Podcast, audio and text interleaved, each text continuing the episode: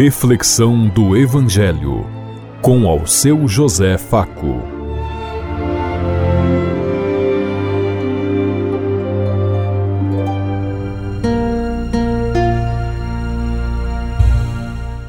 Faça bem a todos os ouvintes da Rádio Construtiva e todas as emissoras em sintonia conosco e o povo que nos ouve. Queremos levar até você uma mensagem de amor através da palavra de Jesus Cristo, hoje no Evangelho de João, capítulo 1, versículo 29 a 34. Terça-feira, 3 de janeiro de 2023. Que a graça e a paz de Deus Pai, Deus Filho, Deus Espírito Santo vos ilumine nesse dia e seja uma boa notícia para todos.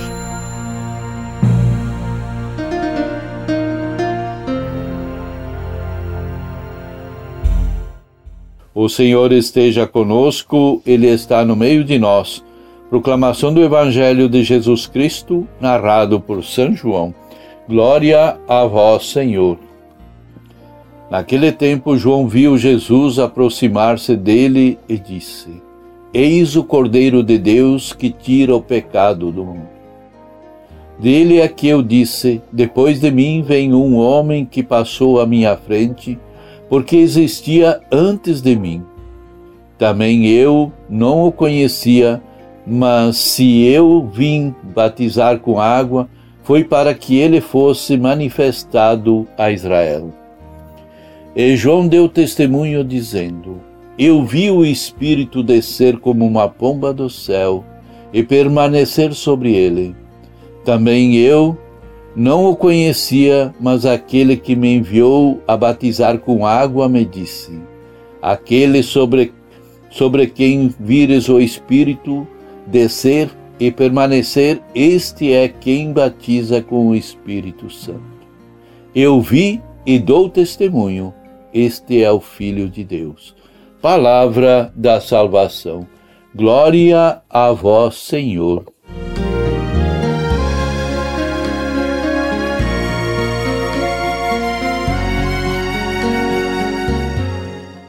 Esse título evoca a memória do Êxodo. Na noite da primeira Páscoa, o sangue do Cordeiro Pascal passado nos umbrais das portas das casas e a refeição comunitária tinham sido sinal de libertação para o povo lá no tempo do Êxodo, libertação da escravidão do Egito. Para os primeiros cristãos, Jesus é o novo Cordeiro Pascal que doa sua vida como servo e liberta o seu povo do poder dominante do seu tempo. A partir dessa imagem da primeira Páscoa, Jesus atualiza o êxodo libertador, promovendo vida libertadora de todos os que estão escravizados e oprimidos por um sistema injusto. Hoje torna-se discípulo desse Cordeiro esse, a, cada um de nós e devemos segui-lo no caminho e na defesa e no cuidado da vida de todos e de todas. Depois de mim vem um homem que passou adiante de mim. Para João, Jesus é um homem que o seguia, mas que agora vai além e muito além dele evoca a frase tão bonita do profeta Jeremias que diz: Ninguém mais precisará ensinar seu próprio ou seu irmão, dizendo: Procurem conhecer a Javé, porque todos, grandes e pequenos, me conhecerão, pois eu perdoo sua culpa e esqueço seus pecados. Para a comunidade joanina, o pecado do mundo é o sistema que sustenta justif e justifica o preconceito, o ódio, a violência, a exclusão, a morte, o imperialismo e grandes ou pequenos. Pecado é a ausência de amor e de justiça. Não é por acaso que este evangelho usa muito a palavra mundo. Se o mundo vos odeia, e os mundo que odeia persegue e mata. Esse mundo justamente está em pecado porque gera morte.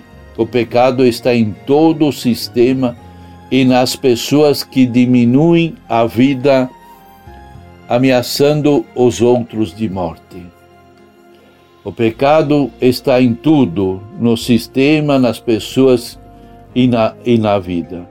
É por isso também que Jesus diz: Meu reino não é deste mundo. Isso é, seu reino não é como este mundo que vive em pecado, mas é alternativo, é de justiça, de amor e de partilha. Por, por Jesus doar-se ao cuidado da vida e da construção de um mundo novo, mais justo e mais fraterno, sendo sinal do reino de Deus, ele foi morto pelos poderosos de seu tempo. Da mesma forma, o Cordeiro Pascal judaico dá a vida como memorial da experiência libertadora com Deus no Êxodo, no tempo do Egito.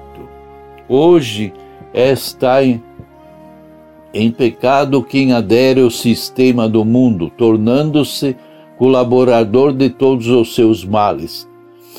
Esta, em, estar em pecado quem está na, na lógica do sistema pecaminoso que calúnia, que difama as pessoas e que se engajam na promoção de um mundo mais injusto, isso é, que lutam para eliminar as pessoas as pessoas de bem, os que vivem na presença de Deus. Evoca vários textos do livro dos Sapienciais, nos quais se fala da sabedoria de Deus que existia antes de todos e os outros criaturas e que está junto de Deus como mestre de obras da criação do universo e que por fim foi morar no meio do povo de Deus. Jesus encarna essa sabedoria divina geradora de vida desde o início da criação. Mas não somente encarna a palavra criadora, ele também encarna a palavra libertadora que veio armar a sua tenda no meio de nós, acampar entre nós, como Deus habitou Lá no deserto, no tempo da libertação, hoje Ele quer fazer morada, acampar em nosso coração e nossa vida. Evocar a ação criadora, onde se diz que o Espírito de Deus pairava sobre as águas. O texto do Gênesis sugere a imagem de um pássaro que fica esvoaçando em cima do ninho, imagem da nova criação em andamento através da ação de Jesus.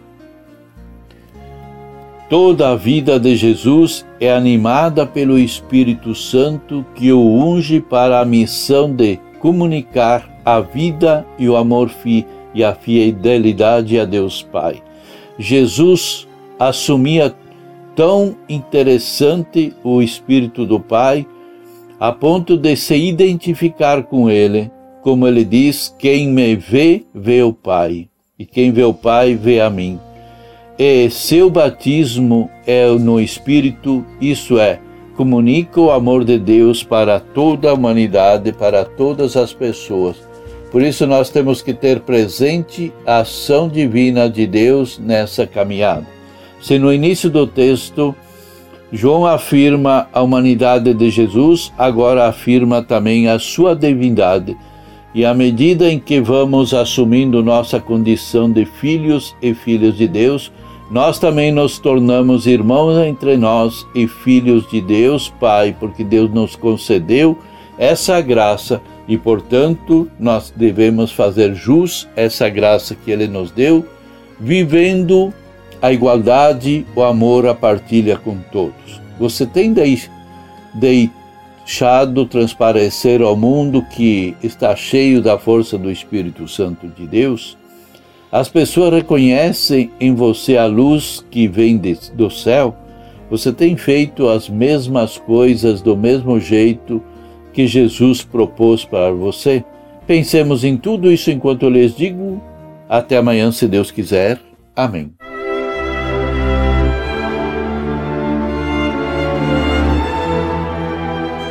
Você ouviu Reflexão do Evangelho com ao seu José Faco.